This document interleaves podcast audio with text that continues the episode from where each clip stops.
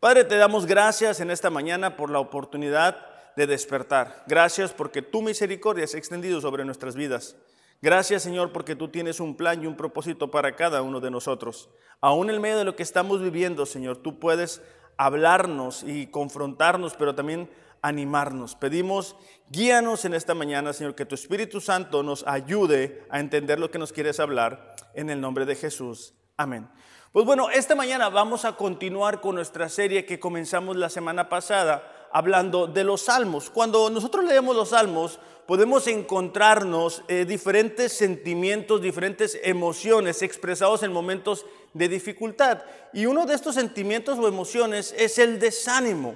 En, este tiempo en el que nos encontramos, a donde quiera que vamos, constantemente estamos mirando a gente desanimada. O quizá el mismo día, el día de hoy, ¿verdad? Tú mismo o tú misma te sientes desanimada, cansada, fatigada. Bueno, quiero que prepares de manera especial tu corazón porque Dios nos va a hablar en este día. Solamente para conectarlo con nuestro lema de vencedores, quiero leer Romanos capítulo 8, versículo 37. Sé que Casi todas las prédicas lo leo, pero es importante, ¿verdad? Que recordemos que Dios nos ha dado esa victoria total. Dice Romanos capítulo 8, versículo 37.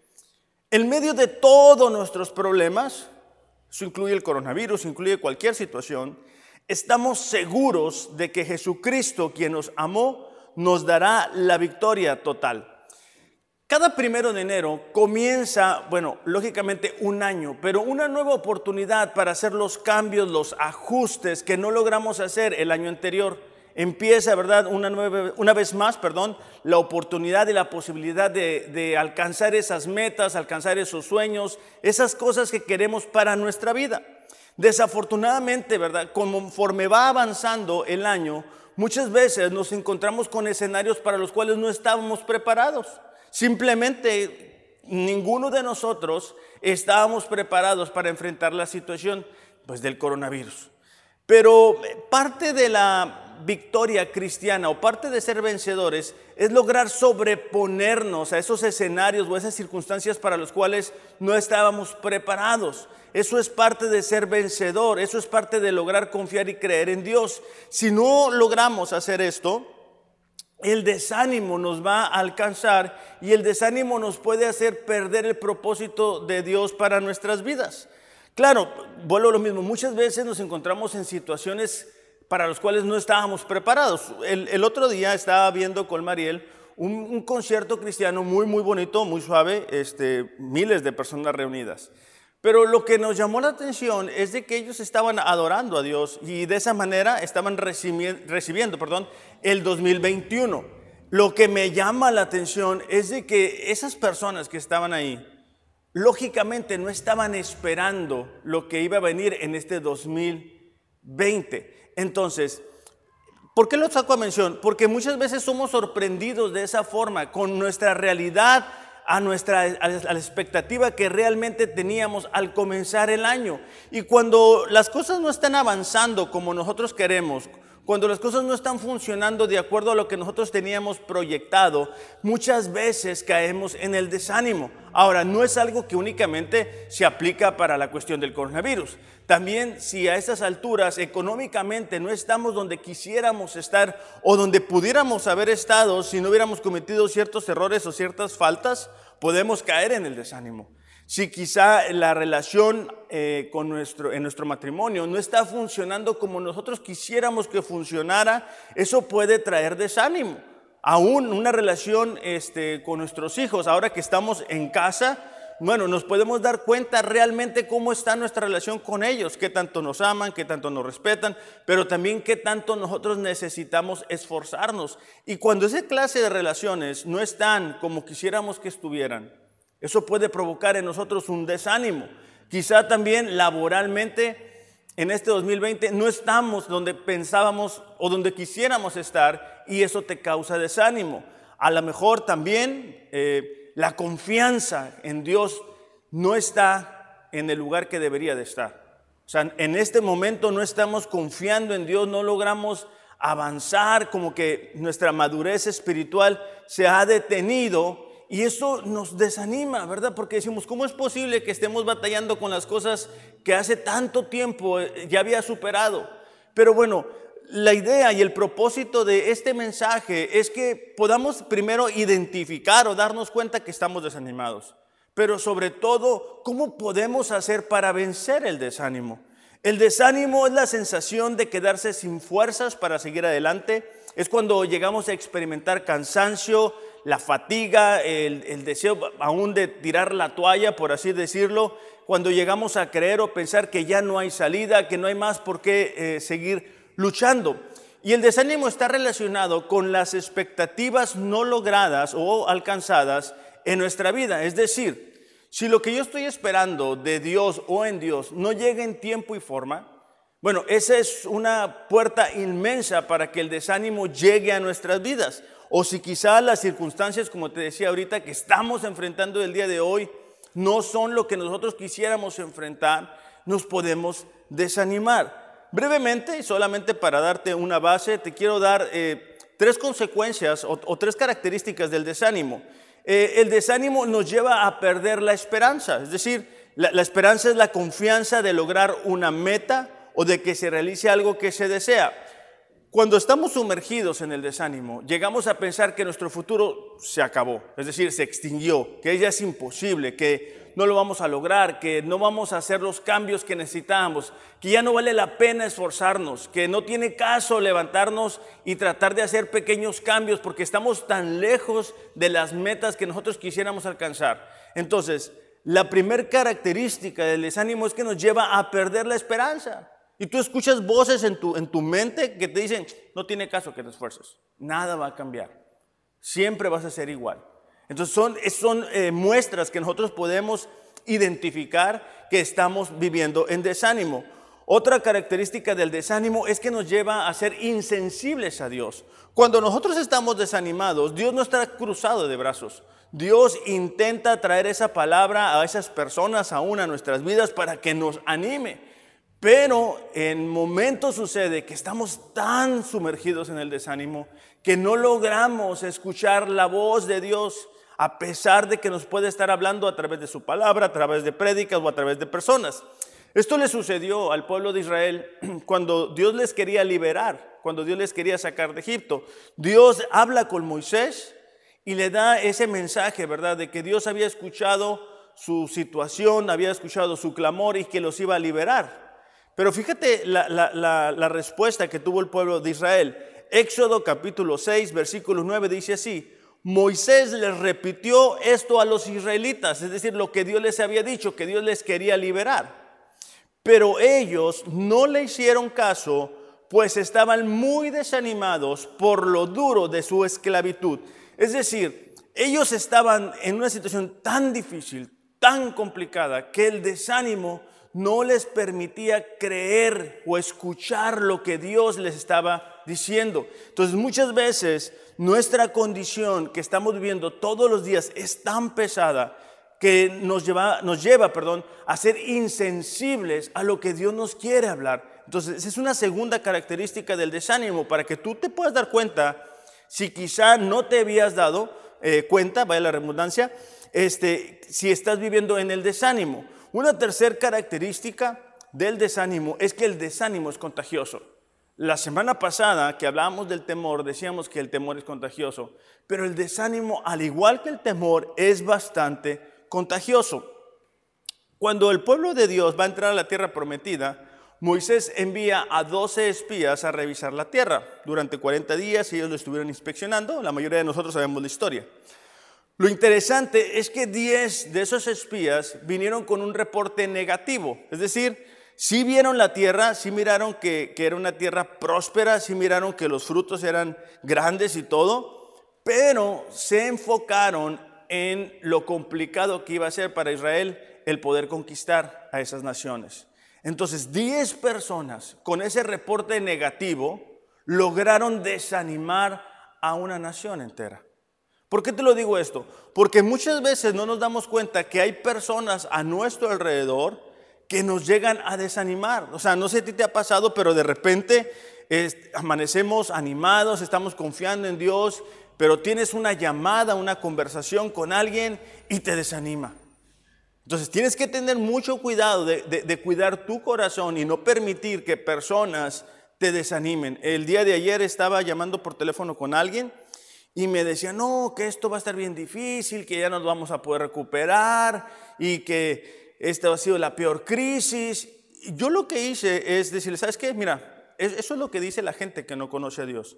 Pero debemos de confiar en Dios. Necesitamos creer que sus promesas se van a cumplir aún en momentos o circunstancias complicadas. Entonces, y lo que estaba yo intentando hacer es animar a esta persona. Porque muchas veces no nos damos cuenta, ¿verdad? Que la gente nos desanima o nosotros llegamos a desanimar a otras personas sin querer, sin intentarlo, ¿verdad? Sin querer hacer un daño. Pero cuando uno se siente desanimado, pues muchas veces lo esparce a otras personas. Entonces, cuidado porque el desánimo es contagioso, aún, ¿verdad? Cuando no queremos hacerlo. Y eso me pasó el día, el día domingo. E, el día domingo este, yo estaba en casa y hace algún tiempo mi hermano, que tiene un gimnasio, me, me mandó unas pesas. Entonces yo estaba en casa este, haciendo las pesas, son pesas pequeñas, pero bueno, yo estaba intentando para mantenerme activo, para tratar de ocupar mi día y todo lo demás. Y bueno, ya después de, no sé, quizá una hora de estar ahí con las pesas, este, Mariel se me queda viendo y yo inocentemente dije, no, pues la traigo muerta, ¿no? O sea, se me está quedando bien. Y le digo, ¿qué pasó? Y me dice, ¿no estás triste? Me dice. Entonces yo, ¿verdad? Como todo un hombre, le dije, no, pues yo estoy confiando en Dios. No, no, me dijo, no, no me refiero a eso. ¿No estás triste que, hayas perdido todo lo que habías ganado en el gimnasio? Me dijo. Es que mira cómo estás. Entonces yo sé, y bueno, esto confío, ¿verdad? Que Mariel no me quería desanimar. Pero sus palabras, pues ciertamente no me ayudaron, ¿verdad? Entonces yo no supe la verdad qué decirle, me empecé a reír y le dije, no, pues yo creo que ya al volver. Voy a recuperarme, no sé. Entonces ella continuó y me dice, no, no, me dijo, es que lo que tú tienes que hacer es cardio, me dijo, para que bajes la panza. Dije, no, pues ya, ¿verdad? Me, terminó de derrumbar, por así decirlo. Y bueno, ahorita lo podemos decir de broma, ¿verdad? Pero muchas veces las palabras que las personas nos lanzan nos pueden llegar a desanimar. O nosotros no darnos cuenta que estamos siendo utilizados por el enemigo para desanimar a las personas que nos rodean. Uno de los temas que más aborda el libro de los Salmos es el desánimo. Y un especialista, si es que así se le pudiera decir, fue el rey David. David enfrentó muchas batallas en las cuales el desánimo vino a tocar a la puerta de su corazón. Enfrentó situaciones donde, por ejemplo, el rey Saúl, ahora sí que sin deberla ni temerla, lo comienza a perseguir y constantemente él expresa ese sentimiento de desánimo, de cansancio, de fatiga, de ya no poder más. También la Biblia relata otro, otro capítulo y lo vamos a ver un, poquito más, más adelante, cuando su propio hijo, el hijo de David, Absalón, eh, hace una revolución y le arrebata el reino a su padre David. Entonces, es importante que veamos a través del ejemplo de David cómo podemos vencer el desánimo. Y algo que, quiero enfatizar en esta mañana es esto.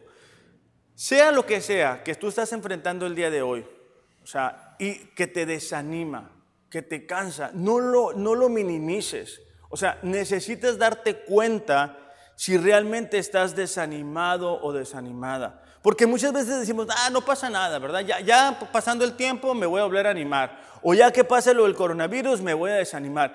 Y nos damos cuenta de que no todo el tiempo es así. Porque las circunstancias a nuestro alrededor constantemente están cambiando. Es decir, el día de hoy es, una vez más la cuestión del coronavirus, pero el día de mañana van a ser otras cosas y necesitamos encontrar la manera para vencer el desánimo. Y de eso es lo que quiero hablar y por eso quiero compartir en los minutos que me quedan tres pasos que nosotros podemos ver en la historia de David de cómo vencer el desánimo. Eh, el primero de ellos es busca a Dios, es decir, que Dios sea nuestra prioridad. Y quiero empezar con esto. Ah, Cuando estamos enfrentando el desánimo, debemos de recordar que estamos en medio de una batalla. O sea, tú y yo estamos en cuarentena, tú y yo no podemos salir de casa, pero nuestro enemigo, el diablo, él sí puede salir de casa. Él sigue teniendo el mismo eh, plan, propósito de atacarnos, de robarnos, de destruirnos, de separar familias, de llevarnos a desconfiar de Dios, de sacarnos del plan y del propósito de Dios. Y está constantemente trabajando. Entonces, aunque tú y yo no podemos salir de casa, él sí puede. Primera de Pedro capítulo 5 versículo 8 y 9 dice así, manténganse alerta. Su enemigo, el diablo, ronda como león rugiente buscando a quien devorar. Resístanlo manteniéndose firmes en la fe.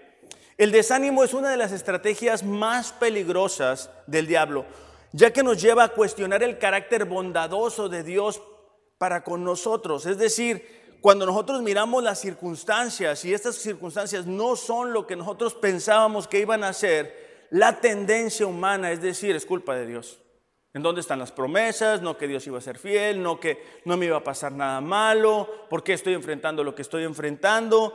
Y es importante que nos demos cuenta que el desánimo es una de las estrategias que el enemigo utiliza. El rey David tenía enemigos físicos, nosotros tenemos enemigos espirituales que, como te digo, buscan desanimarnos. De ahí la importancia para nosotros de todos los días estar buscando a Dios. ¿Por qué? Porque solamente en Dios encontramos el ánimo para seguir viviendo todos los días con la expectativa, con la esperanza de que algo va a suceder, de que algo va a cambiar. No solamente los días de reunión, Ahora que, bueno, estamos este, aislados de no podernos reunir, algunos de nosotros debemos de reconocer que nos damos cuenta que no teníamos el hábito de tener un tiempo con Dios, es decir, un devocional. Si tú únicamente te estabas alimentando espiritualmente de lo que recibías aquí los días de reunión, ahorita muy probablemente te encuentres desanimado o desanimada. De ahí la importancia, una vez más, invitarte, lee la Biblia en un año con nosotros. Es muy, muy poco lo que estamos leyendo. Ahora tenemos más tiempo todavía. Y cuando nosotros estamos buscando a Dios, esas palabras nos animan a hacer frente, a seguir confiando en Dios. Pero si no hacemos de, buscar a Dios una prioridad, un hábito, porque cuando te digo buscar a Dios, te digo buscar a Dios primero. La mayoría de nosotros, y el otro día estaba platicando con algunas personas, no tenemos ningún problema en decir que Dios es nuestra prioridad, o sea, que Dios en nuestra vida es el número uno. El problema que sí tenemos es para poder demostrar con nuestro tiempo que Dios es el número uno. Es decir, haz, hazte una, una reflexión o analízate. ¿Cuánto tiempo le dedicas a Dios todos los días? ¿Y cuánto tiempo le dedicas a otras actividades como la televisión o las redes sociales? Y te vas a dar cuenta que quizá Dios no es la prioridad en tu vida. Entonces, el rey David entendía que lo primero que él tenía que hacer era buscar a Dios. Salmos capítulo 5, versículo 3 dice así, Señor, dice, tú escuchas mi voz cada mañana. No algunas, no a veces sí, no cuando tengo ganas, no con los días de reunión. Cada mañana en oración, cuidadosamente, dice, te presentaré mi caso y esperaré atentamente a tu respuesta. David se había dado cuenta que cuando él se llenaba de Dios, que cuando él buscaba el rostro de Dios, él podía recibir el ánimo para seguir enfrentando los retos, los desafíos que tenía por vivir. Entonces, de la misma manera, tú y yo necesitamos todos los días estar orando antes de salir de casa. O sea, levántate 10 minutos, levántate 15 minutos, si es que tienes que salir de casa. Los que no tenemos que salir de casa, bueno, levántate 10 minutos antes, o sea, no te levantes hasta que, como se dice, ¿verdad? Hasta que el cuerpo aguante, no. O sea, debemos de aprender a ser personas disciplinadas, personas de hábitos cristianos que nos permitan salir adelante.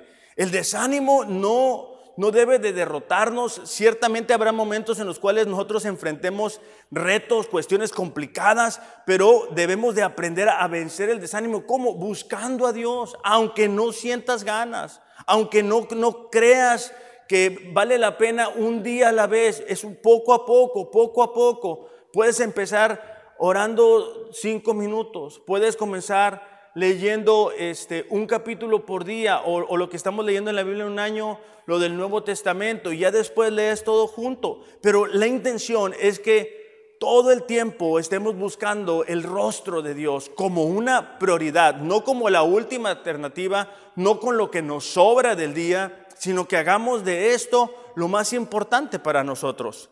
Ahora, David tuvo muchos momentos en los cuales seguramente no sentía ganas de, buscar a Dios o que simplemente estaba cansado, estaba confundido. Y uno de estos capítulos sucede cuando el, el, rey David todavía no es el rey. Él tenía a su mando 600 hombres.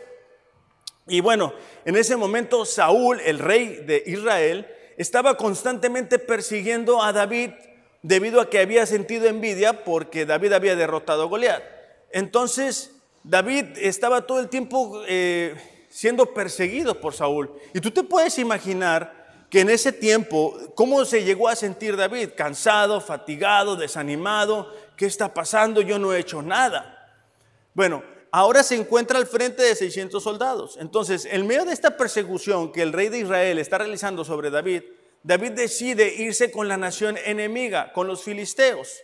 Y estando ahí, y justo en el momento en que van a pelear contra la nación de Israel, espero no estarte confundiendo, este, algunos príncipes que se habían unido al rey de Filistea eh, le dicen, ¿sabes qué? Que David no vaya, porque David en el momento que estemos en la batalla, ahora sí que se nos va a voltear, ¿verdad? ¿Qué mejor manera para él de quedar bien con, Saúl que derrotándonos desde adentro, traicionándonos?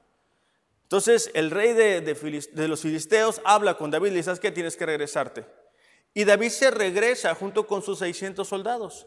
Lo triste es que cuando David junto con su ejército está regresando a casa, se dan cuenta que su ciudad ha sido puesta en llamas.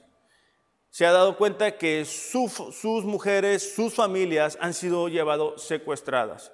Es un momento complicado, es un momento difícil, es un momento en el cual cualquiera de nosotros se, puede desanimar. Es decir, ¿por qué me está sucediendo esto? O sea, ¿qué pasó con la promesa de Dios? ¿Dónde está Dios? ¿Por, qué, ¿Por, qué, estoy enfrentando lo que estoy enfrentando?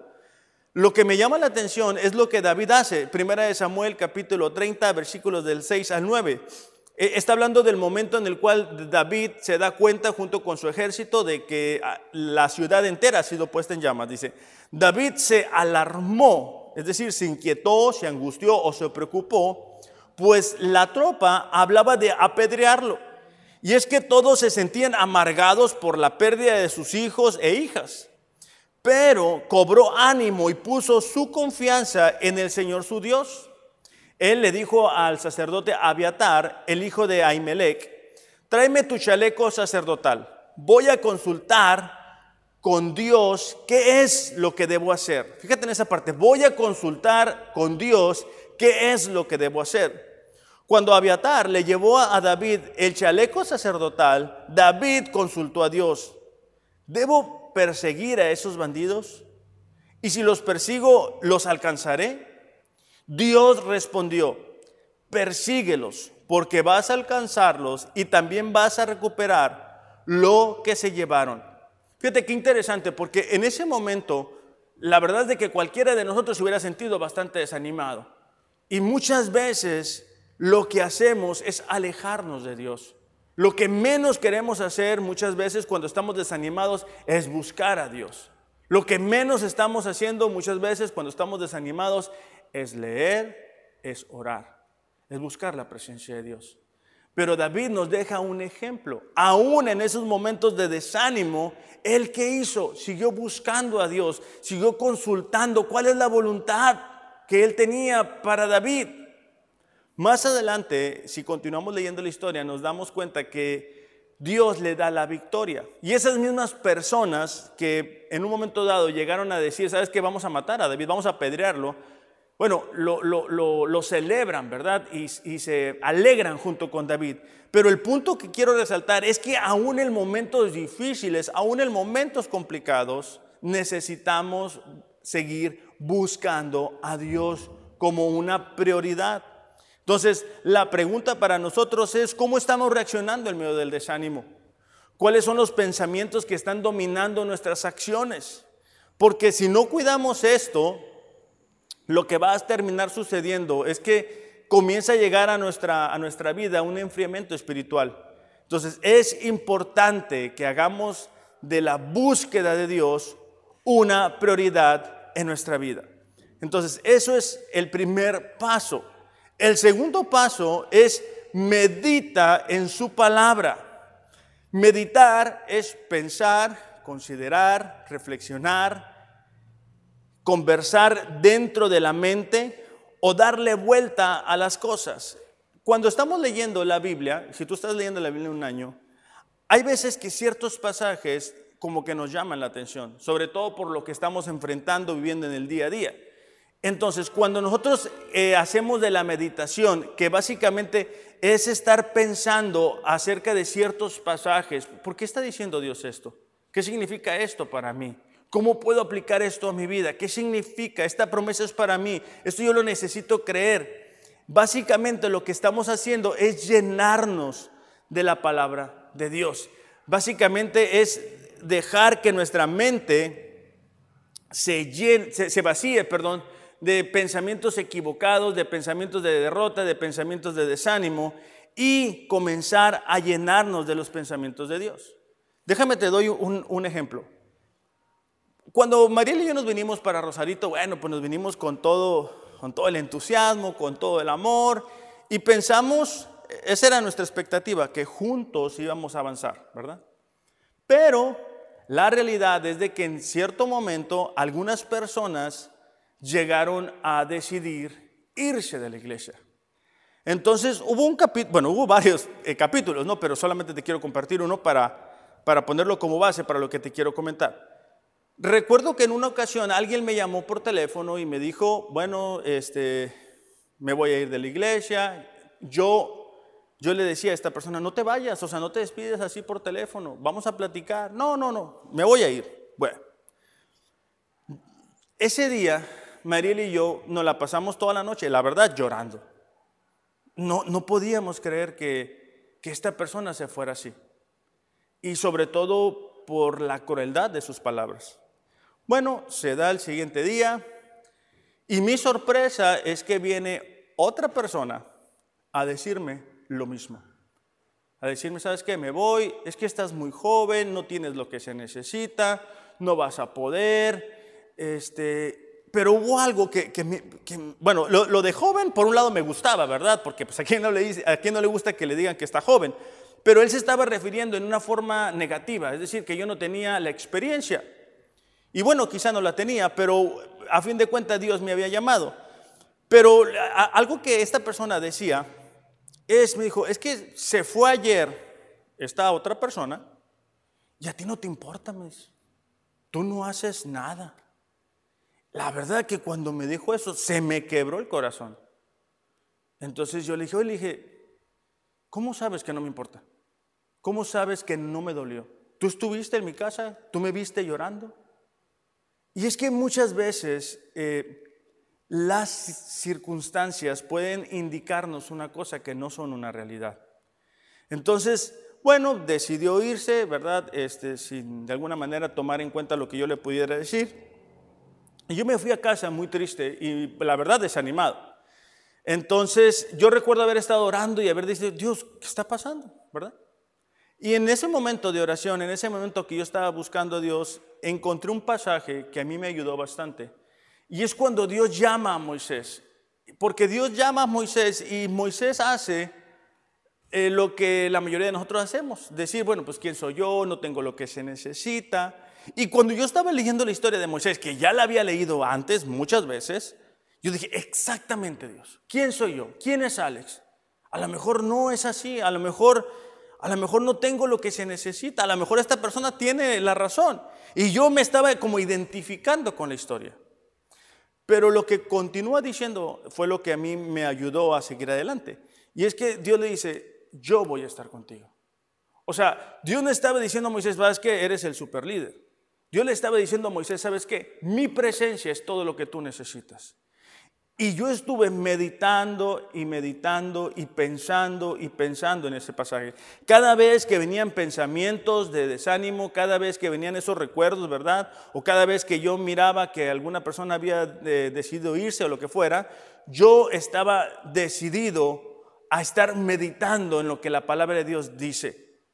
Entonces es importante en esos momentos en que nos encontramos enfrentando cosas que nos desaniman, cosas que nos cansan, cosas que nos fatigan, ¿verdad? A veces queremos que nuestros hijos cambien o que nuestro esposo cambie o que nuestra esposa cambie, pero estamos tan enfrascados en eso que no nos concentramos en lo que Dios nos quiere decir. Considerar sus verdades, recordar sus promesas. En el Salmo 143, David relata un episodio de su vida. En el versículo 3, él comienza diciendo, el enemigo atenta contra mi vida, quiere hacerme morder el polvo, me obliga a vivir en las tinieblas como los que murieron hace tiempo. Ya no me queda aliento, dice David. Dentro de mí siento paralizado el corazón. Fíjate lo que David hace en esos momentos. Pero traigo a la memoria los tiempos de antaño. Medito en todas tus proezas considero las obras de tus manos. David estaba diciendo, ¿sabes qué? El enemigo me está atacando. El enemigo me quiere llevar a la muerte. El enemigo me está ganando, me está derrotando. Pero aún en esos momentos David lo que hacía era recordar lo que Dios se había hecho. Y cuando tú y yo leemos la palabra de Dios y hacemos de la meditación un hábito diario, un hábito continuo, es la posibilidad que tenemos de llenarnos de palabras de vida, de palabras de esperanza, de palabras de fe, de palabras que nos van a sacar del desánimo. Es en Dios la única fuente en la cual podemos seguir creyendo y confiando, aun cuando las personas cercanas quizá nos hayan fallado, aun cuando quizá nosotros mismos hemos fallado, quizá tú te encuentras enfrentando algo, una consecuencia, eh, responsabilidad de, de tus mismas malas decisiones. Pero en la palabra de Dios te vas a dar cuenta que Dios perdonó, restauró y levantó a personas que se habían equivocado y que habían reconocido sus errores. Y eso te ayuda a animarte, a decir, ¿sabes qué? El desánimo es, es parte de la vida, pero no es un lugar en el cual yo me voy a quedar a vivir. Es algo que nos ayuda a darnos cuenta que necesitamos todos los días buscar a Dios pero también todos los días estar meditando en lo que Dios nos ha hecho. Yo vivo muy cerca a, la playa y de cuando en cuando, en la noche, está el silencio y ahorita pues que nadie puede salir más todavía, se escucha el, mar, como el mar pega en, como en la orilla, ¿no? Y, y cuando estoy escuchando yo eso, la verdad me sorprendo, porque solamente Dios es capaz de poner el límite al mar. O sea, las mismas obras de Dios nos hablan de su poder, nos hablan de quién es nuestro Dios. Entonces, en momentos de desánimo, no te concentres en esos pensamientos que no te ayudan. Concéntrate en la palabra de Dios, concéntrate en lo que Dios ha hecho con personas comunes y corrientes como tú y como yo, en personas que han fallado como tú y como yo. No se trata de muchas veces de nuestras capacidades, se trata de, de nuestro Dios y de qué tanto confiamos en Él. Acabamos de leer en la Biblia en un año cuando Josué, ¿verdad? Eh, finalmente lleva a la nación para entrar a la tierra prometida. Pero en Josué capítulo 1, versículo 8 dice así, nunca se apartará de tu, boca, de tu boca perdón, este libro de la ley, sino que de día y de noche meditarás en él, para que guardes y hagas conforme en él está escrito porque entonces harás prosperar tu camino y todo te saldrá bien. Fíjate el versículo 9, yo te pido que seas fuerte y valiente, que no te desanimes ni tengas miedo, porque yo soy tu Dios y te voy a ayudar a donde quiera que vayas. Básicamente, Dios le estaba dando la fórmula del éxito para Josué, quien estaba encargado de llevar a una nación entera finalmente la tierra prometida. Quizá es algo que tú necesitas comenzar a creer el día de hoy, que Dios quiere llevarte a un lugar que no has llegado todavía, que tu familia necesita que te pares, que confíes en Él, que medites en sus promesas para que tu familia te siga hacia la tierra prometida. No nos conformemos con menos, familia es necesario que esta mañana podamos despertar, activarnos, despertar, volver a soñar y decir, ¿sabes qué? ¿Cómo le puedo hacer para alcanzar la victoria? ¿Cómo le puedo hacer para vencer el desánimo? ¿Cómo le puedo hacer para cambiar mi expectativa de la vida? Bueno, medita en la palabra de Dios. A mí me resulta interesante porque Dios no le da estrategias militares a Josué. Dios le dice a Josué, ¿sabes qué? Si tú quieres hacer prosperar tu camino, medita en mi palabra. ¿Por qué? Porque conforme nosotros vamos llenando de este libro, nuestras acciones son acorde a lo que aquí hemos leído. ¿Verdad? El salmista decía, he, meditado tus palabras para no pecar contra ti. Entonces, eso nos habla de la relación que hay entre lo que estamos pensando y nuestras acciones. Y número tres, eh, para poder vencer el desánimo, necesitamos confiar en su fidelidad en medio de la dificultad. Confiar en su fidelidad en medio de la dificultad. David escribe el Salmo 27 y según ah, algunos comentaristas bíblicos dicen que este salmo él lo escribe al final de sus días. Y en estos dos versículos que te voy a leer a continuación, de alguna manera, eh, de alguna manera él está expresando cómo él logró enfrentar esos momentos de gran dificultad, esos momentos en los cuales se sintió desanimado, esos momentos en los cuales se sintió cansado, traicionado, confundido muchas veces también. Fíjate, eh, Salmos capítulo 27, versículo 13 y 14.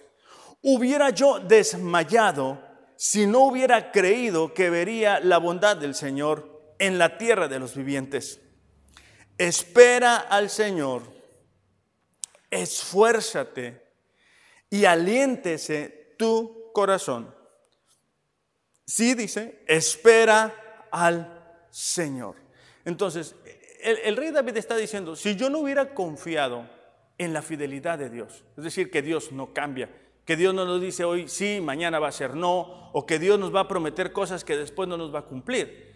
David estaba convencido que a pesar de que las circunstancias que él estaba enfrentando eran difíciles, eran complicadas, que muchas veces su propia vida estuvo en riesgo, si él no hubiera confiado en la fidelidad de Dios, no hubiera logrado vencer el desánimo, no hubiera logrado avanzar a lo que Dios tenía para él.